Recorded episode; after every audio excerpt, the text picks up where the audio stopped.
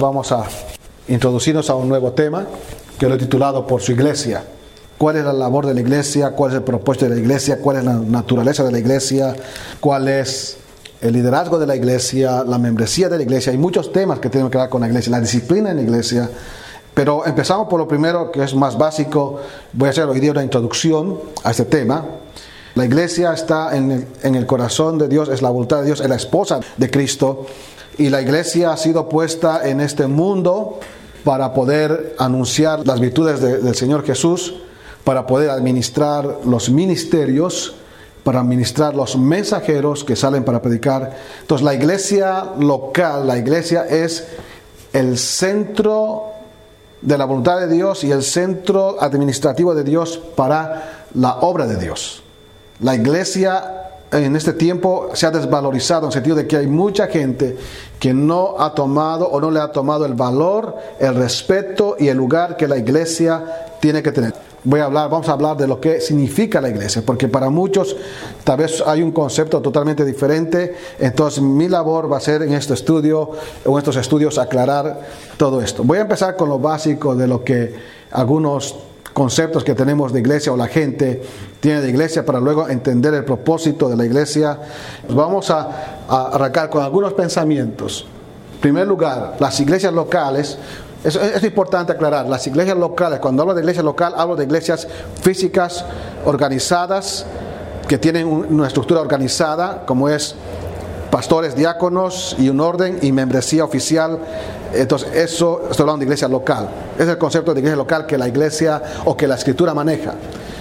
En todas las cartas de las iglesias se menciona siempre a los ancianos, a los obispos y los diáconos. Eso siempre está junto, no es separado.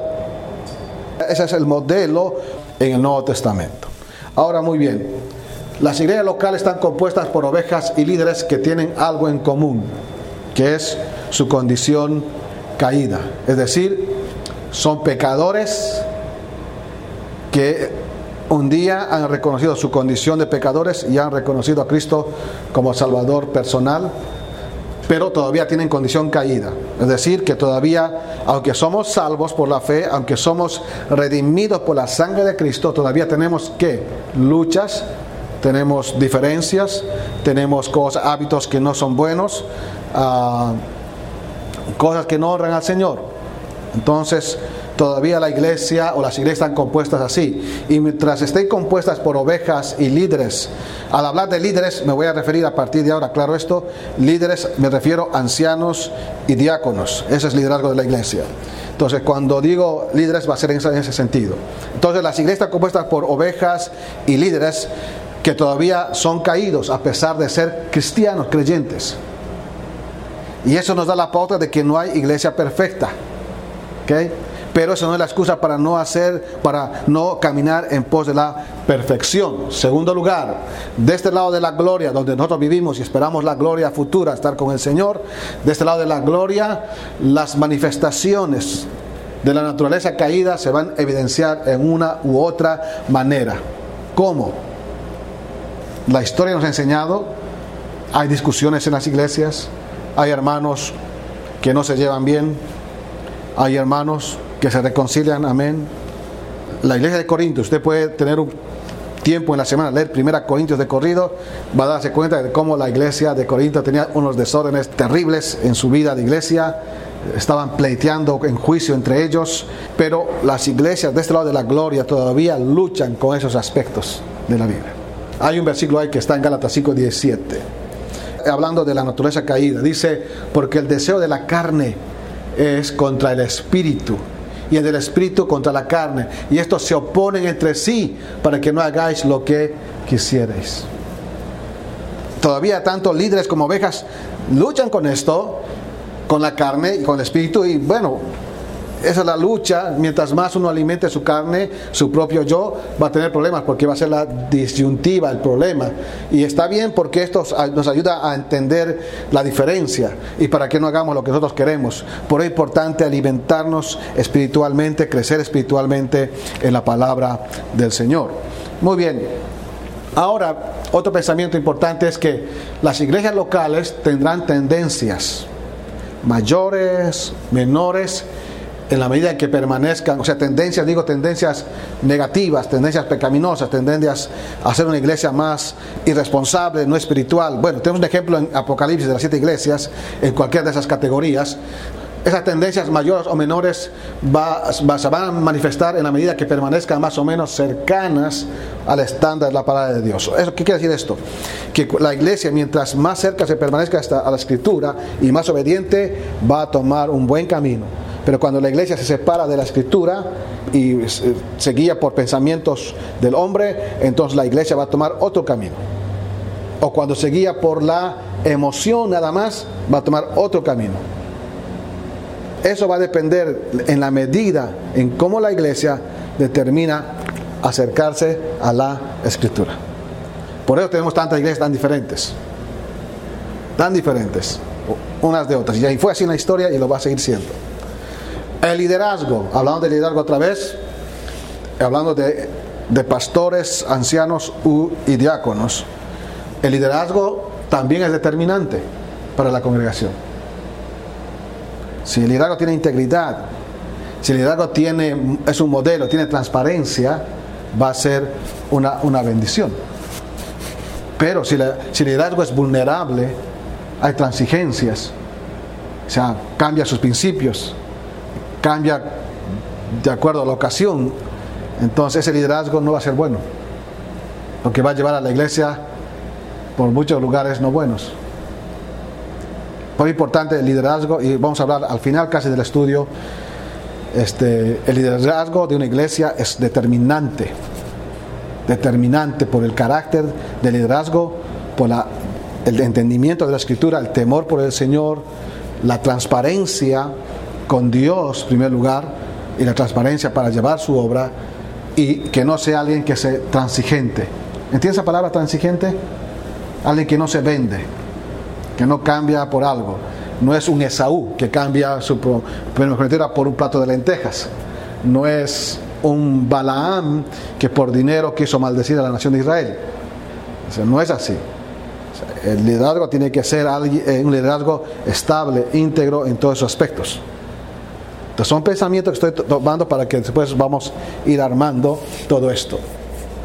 Lo que Dios reveló en su palabra, lo que tenemos acá en su palabra, para la iglesia es lo que debe seguirse. Seguirse y perseguirse como único patrón. ¿Me entiende? Como único patrón, como única regla. No lo que yo pienso, no lo que piense fulano, ni que piense mengano. Es lo que Dios dice con respecto a la iglesia y lo que tenemos que seguir nosotros. Y de eso hay mucho en el Nuevo Testamento. Está todo el Nuevo Testamento. Las cartas a las iglesias, las cartas pastorales, todas están escritas para que sepamos cómo conducirnos como iglesia. Entonces tenemos que seguir la palabra, tenemos que perseguir la palabra como el único patrón de la, de la vida de la iglesia.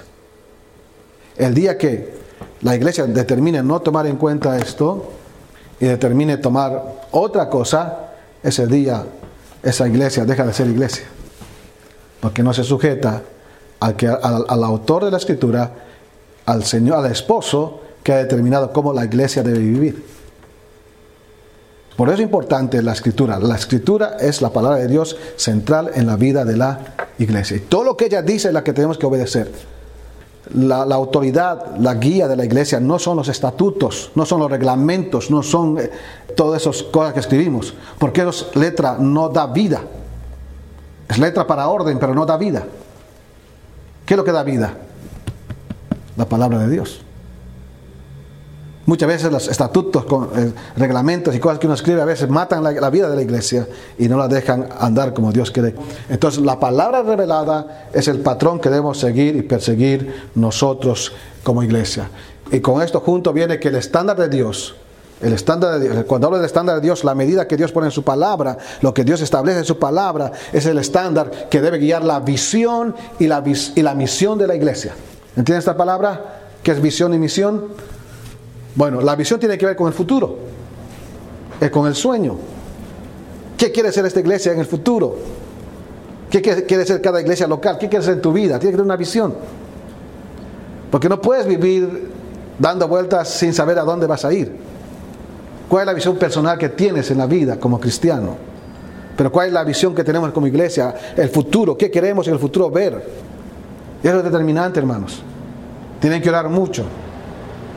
Porque pueden estar acá otros 20 años o 30 años si no tienen visión. Van a seguir en el mismo lugar. El pueblo sin visión perece. Entonces la visión es importante. Y cada iglesia local tiene que tener una visión a dónde va a conducirse, a dónde va a ir.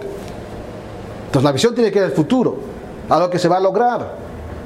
Y la misión es el presente de cómo voy a trabajar para llegar a ese lugar. Entonces la misión es cómo vamos a trabajar, qué vamos a hacer para llegar a ese punto. La iglesia tiene que tener eso, una visión y una misión que glorifique al Señor. Y el estándar de la escritura es lo que nos debe guiar a eso. Obviamente hay iglesias que colocan en sus páginas web visión, misión. Pero yo estoy hablando de una visión y misión mucho más alta que todas ellas. Estoy hablando de la visión que Dios nos ha puesto en su palabra, lo que debe ser la iglesia. La visión en la escritura de la iglesia es un día una iglesia glorificada, una iglesia, la esposa de Cristo, la iglesia pura, sin mancha delante de Él en las ceremonias de la boda de Cordero. El estado glorioso es la visión. Pero nuestra misión es trabajar a la luz de esto que ahora en nuestro presente, nosotros como iglesia, podamos caminar en ese trabajo de, de ser esa esposa fiel al Señor en todos los aspectos de la vida. Muy bien. Ahora, debemos ser conscientes, y esto una, una, vez repasando más, debemos ser conscientes que ya han pasado más de dos mil años de historia de la iglesia. Tenemos más de dos mil años de historia de la iglesia. La iglesia comenzó allí en Jerusalén, Hechos capítulo 2, la primera iglesia en Jerusalén, y han pasado más de dos mil años.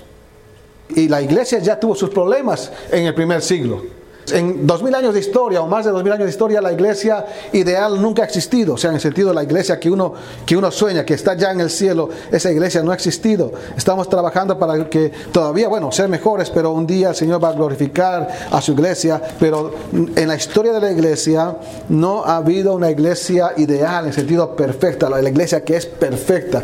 Miren Hechos capítulo 6 rápidamente, tenemos allí una, ya un pequeño problema. Estamos hablando recién en la iglesia naciente eh, allí en Jerusalén, donde estaba la primera iglesia, versículo 1.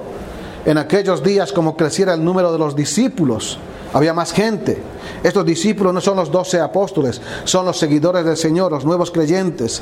Dice aquel día, como creciera el número de los discípulos, de los creyentes, hubo murmuración de los griegos contra los hebreos, de que las viudas de aquellos eran desatendidas en la distribución diaria. En aquel tiempo las iglesias, por la situación un poco apremiante de la historia de la iglesia, a veces compartían comida con los necesitados, con los hermanos que no tenían. Y la iglesia en Jerusalén hacía mesas y ponía comida diaria para aquellas viudas, especialmente las viudas, no cualquier persona, las viudas. Y a veces viudas ancianas. Pero habían viudas que venían de la línea de los griegos, de los hebreos. No se refieren que eran griegos y hebreos, sino que eran judíos de origen griego, sentido que se criaron en las partes donde estaban más esparcidos en el mundo griego y habían asimilado las costumbres griegas. Bueno, ese es el tema acá. Habían judíos que tenían costumbres griegas y otros que mantenían las costumbres hebreas. Pero ambas venían a la iglesia y claro, pero empezaron a murmurar, a hablar mal. Aquellos tienen, o aquellas vidas tienen esto y nosotros no. Bueno, problemas. ¿No les suena familiar eso? La historia de la iglesia está así, desde sus inicios. ¿Por qué no hablar de años después, los años más o menos 50? Estamos hablando de los años 50 cuando Pablo escribió la primera carta de, de Corintios, en capítulo 3, años 55, 56. Habían pasado, miren, tantos años ya. Eh, bueno, estamos hablando de 30, como 20 y tantos, casi 30 años después que empezó la iglesia. Y ya la iglesia de Corinto también tenía problemas capítulo 3, versículo 1. Dice Pablo, de manera que yo, hermanos, no pude hablaros como espirituales. ese tema es importante. Espirituales. ¿Qué es una persona espiritual? Porque una persona espiritual no es solamente de aquel que tiene el Espíritu. No dice, ah, yo tengo el Espíritu Santo, soy espiritual. No, no, no. Espiritual no es aquel que tiene el Espíritu Santo. Espiritual es aquel que vive de manera espiritual haciendo las cosas que Dios quiere que hagamos. Algo hay Si quiere tomar notas, anótelo nada más.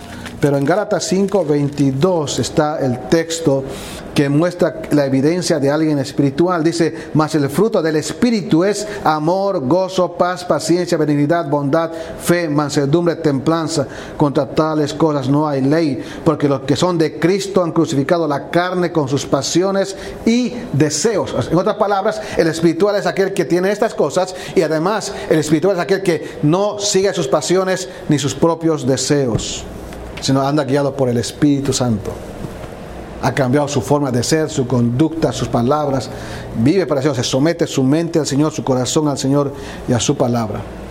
Y aquí había un problema, eh, estaban tan divididos, Pablo dice, tuve que hablarles como a carnales, como a niños en Cristo. Ahí está otro ejemplo. Un niño, vamos a llamarle el tema de madurez, un niño de 5 años es inmaduro, va a pelearse por un caramelo, por un chupetín con el otro. Y usted ha visto, ha tenido hijos pequeños y están ahí siempre peleándose y discutiéndose. Y uno no puede entrar en discusión con un niño. Porque si tú entras teniendo más de 30 o 40 años, discutes con un niño de 5 o 6 años, bueno, estás llegando a ponerte en el nivel de ese niño. No, ya eres adulto. Entonces, ahora esta analogía lo pasamos a lo espiritual. Un espiritual no hace las cosas de niño. El espiritual hace las cosas de maduro espiritualmente. ¿Vieron? Uno puede ser carnal o puede ser espiritual en ese sentido. La iglesia ha pasado en su historia, eso va a seguir pasando y pasará hasta que el Señor un día nos lleve a casa.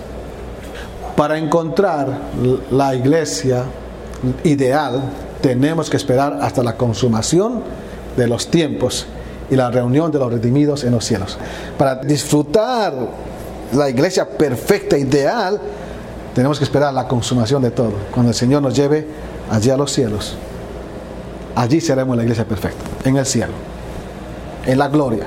Pero de este lado de la gloria, donde todavía vivimos, todavía hay dificultad, todavía hay, hay cosas que nos cuestan.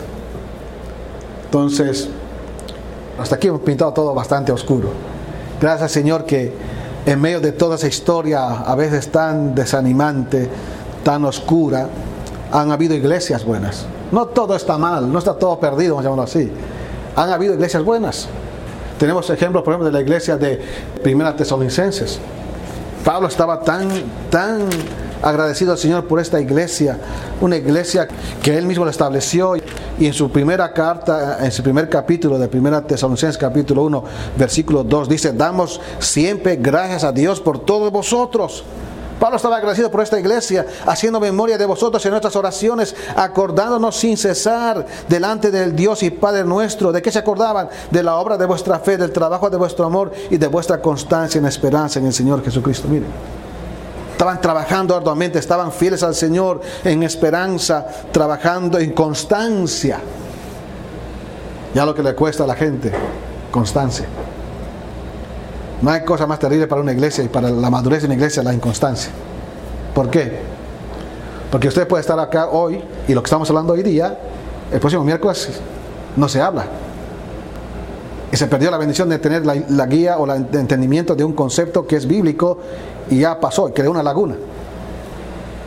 Día que se pase a la, enseñanza en la iglesia o al discipulado o cualquier otra cosa dentro de la iglesia, crea vacíos. ¿Por qué? Por la inconstancia.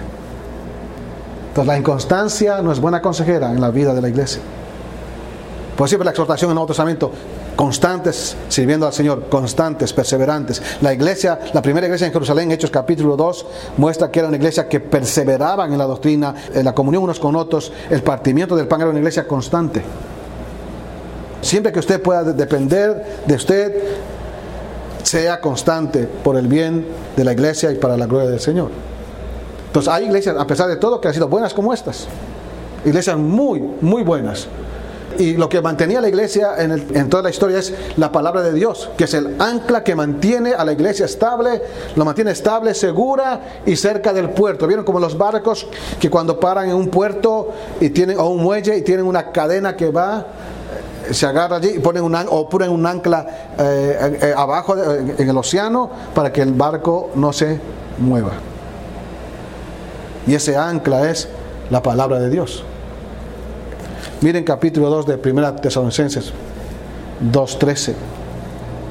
Dice, por lo cual también nosotros sin cesar damos gracias a Dios de que, mira otra vez agradecimiento, de que cuando recibisteis la palabra de Dios, que oísteis de nosotros, la recibisteis no como palabra de hombres, sino según es en verdad la palabra de Dios, escuche esto, la cual actúa en vosotros los creyentes. Es la palabra de Dios que actúa en los creyentes. Pues la, la Biblia nos transforma. La Biblia nos guía a los estándares de Dios. Y esta iglesia, si usted lee eh, toda esta carta, esta es una de las mejores iglesias en el Nuevo Testamento. Pablo estaba agradecido, estaban predicando el Evangelio, su vida un ejemplo, su testimonio un ejemplo. Versículo 8 del capítulo 1, partiendo de vosotros ha sido divulgada la palabra del Señor, no solo en Macedonia y acá, sino también en todo lugar. Vuestra fe en Dios se ha extendido, de modo que nosotros no tenemos necesidad de hablar nada. Miren, la gente los conocía. Y la gente conocía esta iglesia no por las cosas malas, sino por las cosas buenas. Porque estaban anclados en la palabra y la palabra activa, actuando poderosamente en sus vidas. Es importante eso. Ahora, tercer lugar, o otro pensamiento, cada iglesia iniciada, cada iglesia que comienza, tiene el proceso de crecimiento. Y durante ese proceso cometen errores, obviamente por inmadurez. Es como la analogía del niño, joven, adulto. Toda iglesia, hermanos, toda iglesia tiene ese proceso. Cuando una iglesia se empieza así, tal vez puede haber errores porque están aprendiendo, creciendo. Pero cuando la iglesia va desarrollándose, tiene que llegar a, la adolescencia y luego tiene que llegar a la adultez. No puede una iglesia quedarse niño toda la vida. Ese es un problema grande. Ese es el problema de Corinto. Se quedaron niños y no entraron en el proceso de madurez. Ese es un motivo para orar que cada iglesia tenga ese proceso. Pero muchos lamentablemente hablando de muchos, hablando de, las iglesias en sentido general, muchos se quedan en la adolescencia emocional y espiritual. Tienen esto, ¿no? Ustedes conocen los adolescentes, ¿cómo son? Varían emocionalmente. Hay un desbalance tremendo, increíble en sus vidas. Están alegres, lloran, se enojan de todo, hacen berrinche. Y a veces, si la iglesia no madura, lleva la misma analogía en conducta. Por eso es importante entender ese tema de lo que es la iglesia. Muy bien, ahora sí entramos un poquito a mencionar, después de esa breve introducción, vamos a hablar por varios miércoles el propósito de la iglesia. ¿Para qué existe la iglesia? Pero deje mirar Efesios capítulo 1. Si puede ir conmigo a Efesios capítulo 1. No voy a hacer una exégesis, solamente estoy tomando conceptos generales para poder entender esto. Estamos sistematizando de alguna manera este estudio. Pero en, primer, en la primera, el primer capítulo de Efesios, versículo 11 al 13, de alguna manera tenemos allí revelado por el Señor a través de Pablo, de alguna manera nos va a marcar el propósito, la razón de la iglesia. Dice versículo 11, en Él, en Cristo Jesús, asimismo tuvimos herencia habiendo sido predestinados conforme al propósito del que hace todas las cosas según el designio de su voluntad. A fin de que, miren, todo lo que Dios ha hecho para salvar a, los, pecadores y ponerlos en una iglesia y hacer su iglesia, porque usted recuerda o vea el capítulo 1, versículo 1, que dice, Pablo, apóstol de Jesucristo, por la voluntad de Dios, a los santos y fieles en Cristo que están en Éfeso. Esta es la iglesia de Éfeso, la iglesia local de Éfeso. Es la misma carta que el amado Juan escribe en Apocalipsis a esta misma iglesia, otra carta en Éfeso, las cartas del Apocalipsis. Es una de ellas escrita esta iglesia. De manera que este versículo, este pasaje tiene que ver con eso, con los convertidos que forman una iglesia. Por eso fuimos, dice, en Cristo Jesús, predestinado, nos ha fijado Dios ya un propósito, un destino como iglesia, de acuerdo al designio, al desarrollo, al diseño de su voluntad. Versículo 2 es el, clave, con un propósito, a fin de que, eso marca propósito, a fin de que seamos, que Para alabanza de qué? De su gloria. Nosotros los que primeramente esperábamos en Cristo. No es para la alabanza del pastor.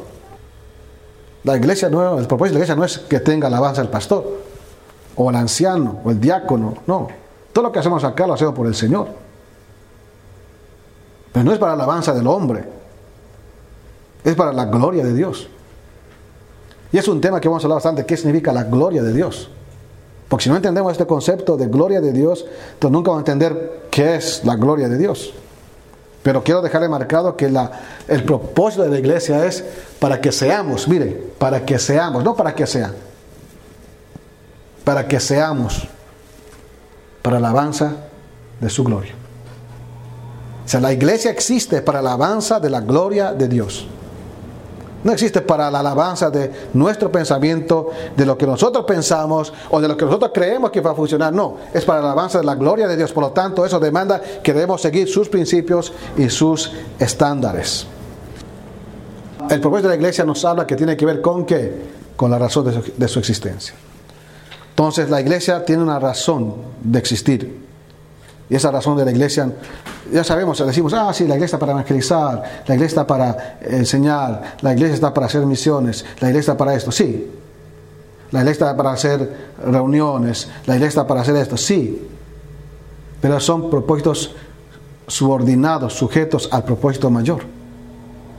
Porque si todas esas cosas no hacemos correctamente, no tienen, no tienen valor. Porque si yo evangelizo y lo hago para mi nombre y no para la gloria del Señor, no tiene valor.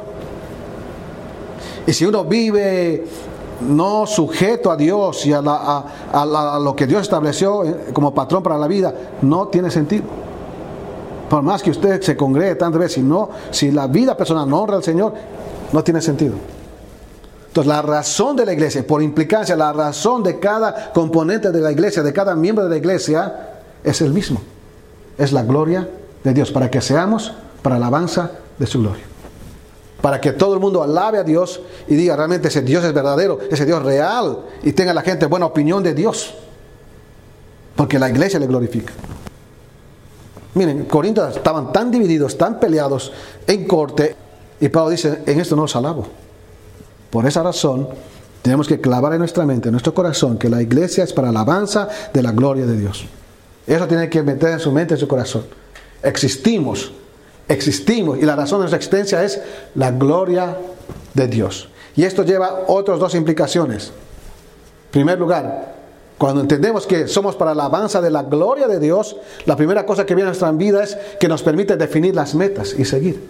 Claro, entonces ya tengo mi visión. Estoy, la iglesia y yo como parte de la iglesia estoy para hacer para la alabanza de su gloria. Entonces me permite ver, definir mis metas que debo seguir.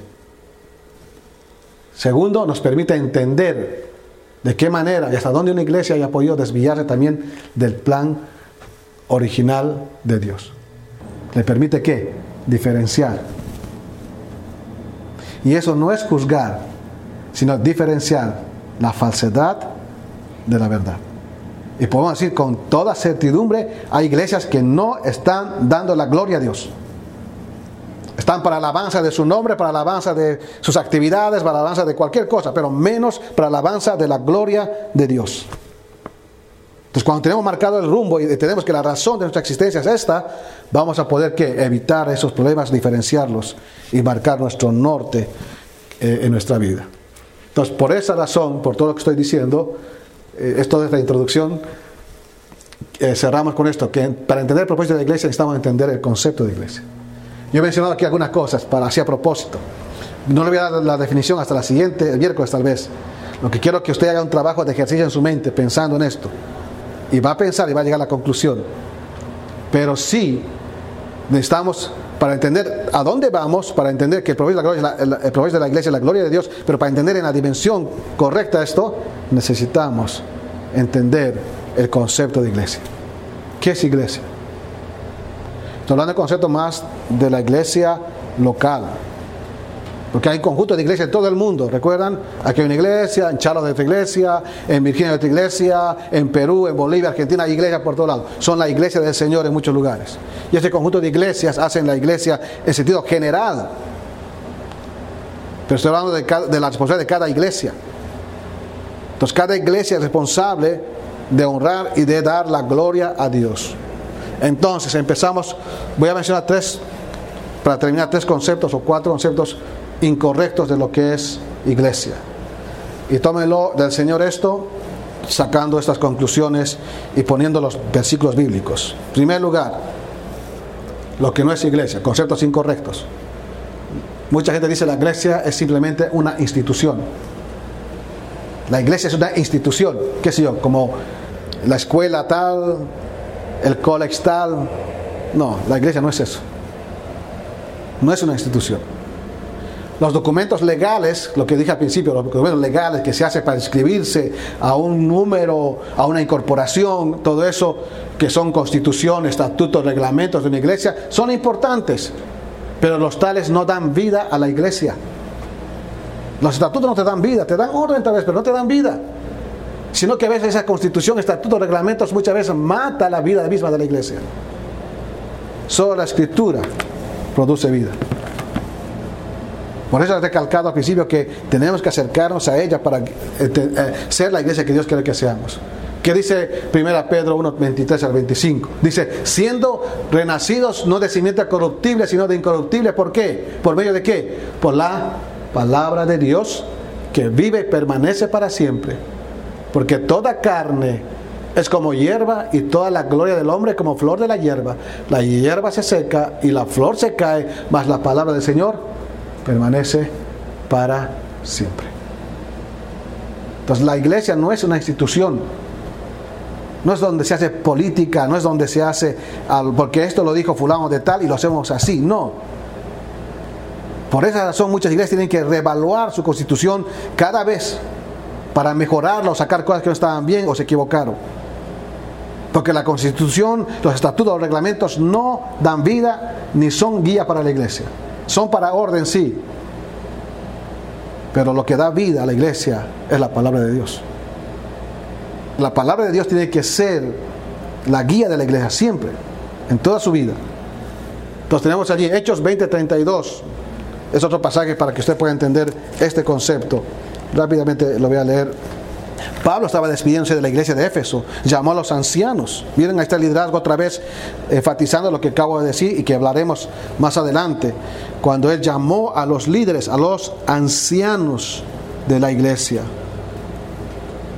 Miren el versículo 17. Enviando pues desde Mileto a Éfeso, hizo llamar a los ancianos de dónde? De la iglesia. Esto, este es un tema que hablamos el domingo pasado y lo vamos a hablar este domingo un poquito más. Pero los ancianos de la iglesia, esos vinieron los líderes de la iglesia. No llamaron a, a Crispo o a otros, sino llamaron a los ancianos de la iglesia, al liderazgo establecido por el Señor. Y dice versículo 32, y ahora hermanos, os encomiendo a Dios. ¿Y qué dice? Y a la palabra de su gracia, que tiene que poder para sobreedificaros y daros herencia. Miren, no que para los hermanos me tengo que ir, les voy a encargar a Mengano o a Sultano para que les guíe y a ver qué, cómo los va a guiar. No, los encomiendo a la palabra de su gracia, que tiene poder para darles el crecimiento, sobreedificaros hasta el día que lleguemos a la gloria. Por eso es importante la escritura, el estándar para nosotros. Entonces la iglesia no es una institución, en ninguna manera. Otro concepto erróneo, la iglesia es el edificio. Desde el siglo II más o menos se empezó a decir, se, empezó a amar los edificios. En el primer siglo las iglesias estaban en casas. Habían patronos que se llamaban así, que tenían más una posibilidad económica entonces podían reunir gente en el lugar y tenían permiso del gobierno romano y ya después con el tiempo se dieron lugar eh, a los edificios. Pero la iglesia no es el edificio. En ninguna manera. Es un edificio donde nos reunimos. Y le anticipo el concepto. La palabra iglesia, la palabra eclesía, su traducción básica primero es asamblea. Eclesía, llamados a una asamblea, a una reunión, convocados. De manera que ya el concepto básico quita el concepto de edificio. Porque en ningún lugar de la villa la iglesia tiene que ver con edificio. Tiene que ver con la asamblea, con los miembros, con las personas. Y no cualquier persona, sino miembros convertidos, regenerados, bautizados. Tenemos acá algo importante que entender.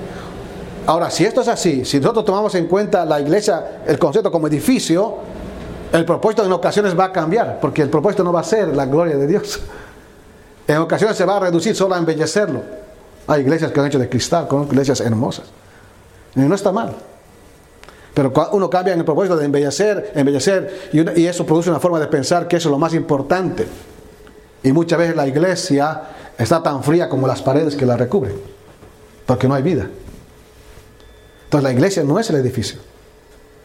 Tiene que ver con personas con vidas. ¿Qué dice 1 Corintios 3.9? Pero nosotros somos colaboradores de Dios y vosotros, está hablando los cristianos de Corinto, a la iglesia. ¿Qué dice? Vosotros sois labranza de Dios, edificio de Dios. Entonces, ¿quién es el edificio de Dios? ¿Cómo nos llama la palabra de Dios? ¿A qué llama edificio de Dios? A las personas. Dice, vosotros sois edificio de Dios.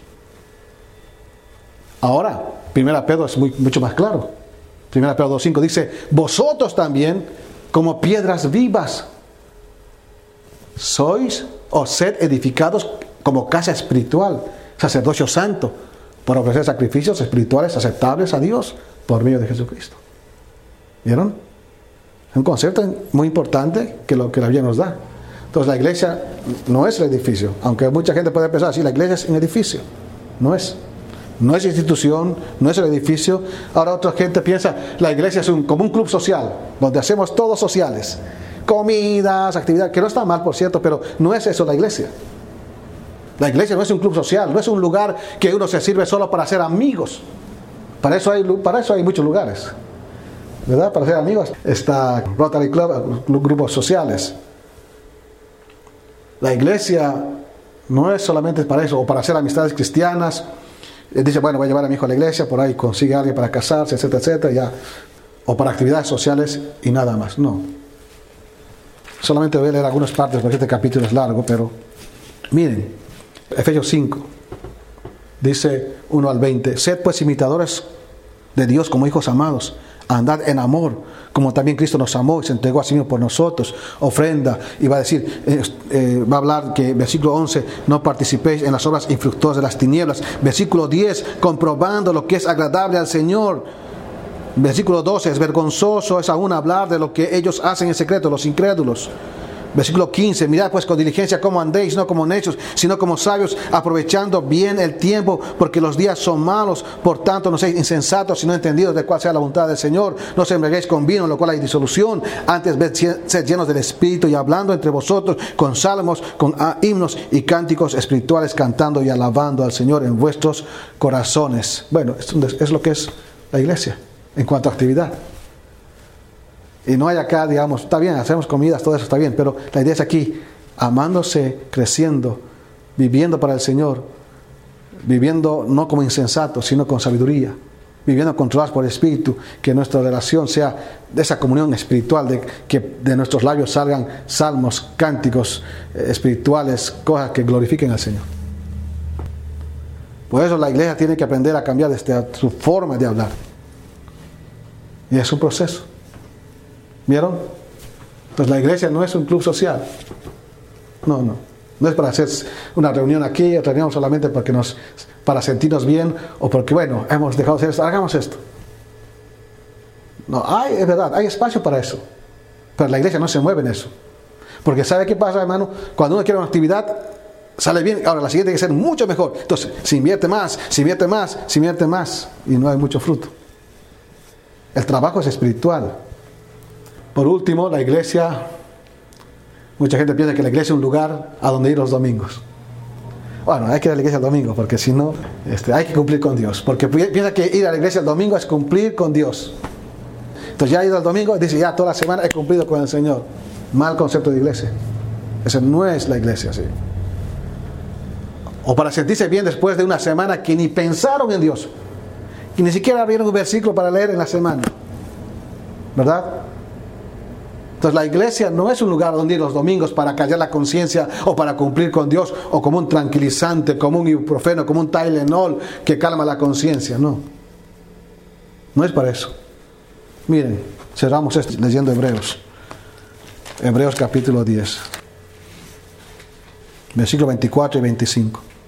Dice, y considerémonos unos a otros para estimularnos al amor y a las buenas obras, no dejando de congregarnos como algunos tienen por costumbre, sino exhortándonos y tanto más cuando veis que aquel día se acerca. Miren, palabras importantes allí. allí consideremos unos a otros para estimularnos al amor y a las buenas obras. ¿Cómo estimulamos al amor y a las buenas obras? Lo hacemos en la iglesia. Lo hacemos en la iglesia. Si vengo el domingo nada más y me voy, ¿cómo puedo cultivar, estimularme al amor y a las buenas obras uno a otro? Si no me involucro, si no estoy en, en esa vida identificado con, esa, con ese grupo de hermanos, ¿cómo puedo desarrollar esto, estimularme al amor y a las buenas obras? La iglesia no es un lugar para ir el domingo nada más. Es una familia del Señor, de redimidos con los cuales uno se identifica para poder vivir y servir y para buscar la alabanza de la gloria de Dios juntos. Es para vivir en comunidad de fe. Por esa razón tiene tenemos que tener un lugar donde congregarnos, físico. Hoy en día se ha puesto las cosas de moda online.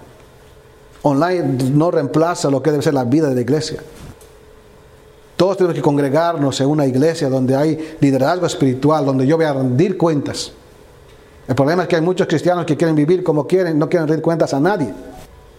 Cada cristiano verdadero tiene que congregarse en una iglesia local y sujetarse a los principios que Dios establece para ser guiados. Dice que los líderes velan por las almas de ellos. No es este, la iglesia jugar a la reunión. No, es mucho más que eso. Entonces, ¿qué es la iglesia? Es la próxima, el próximo miércoles que aprenderemos qué es la iglesia. Pues ya les di un, anticipo. Tiene que ver con una asamblea de personas. Padre, gracias por tu palabra. Ayúdanos, Señor, a ser contribuyentes en el ideal, en el propósito de lo que es, por qué existe tu iglesia. Y es para la alabanza de tu gloria. Que no tengamos en nuestra mente esos conceptos que no son correctos de lo que es tu iglesia. No es una institución, no es un club social, no es algo para venir solamente los domingos Señor, es mucho más que eso. Es la iglesia, el grupo de personas pecadoras que tú has redimido y has salvado por medio de Cristo, para que te den la alabanza, para que busquen la alabanza de la gloria de Dios a través de seguir los estándares de tu palabra. Ayúdanos, Señor, a encauzarnos en ese propósito. Te rogamos en Cristo Jesús. Amén.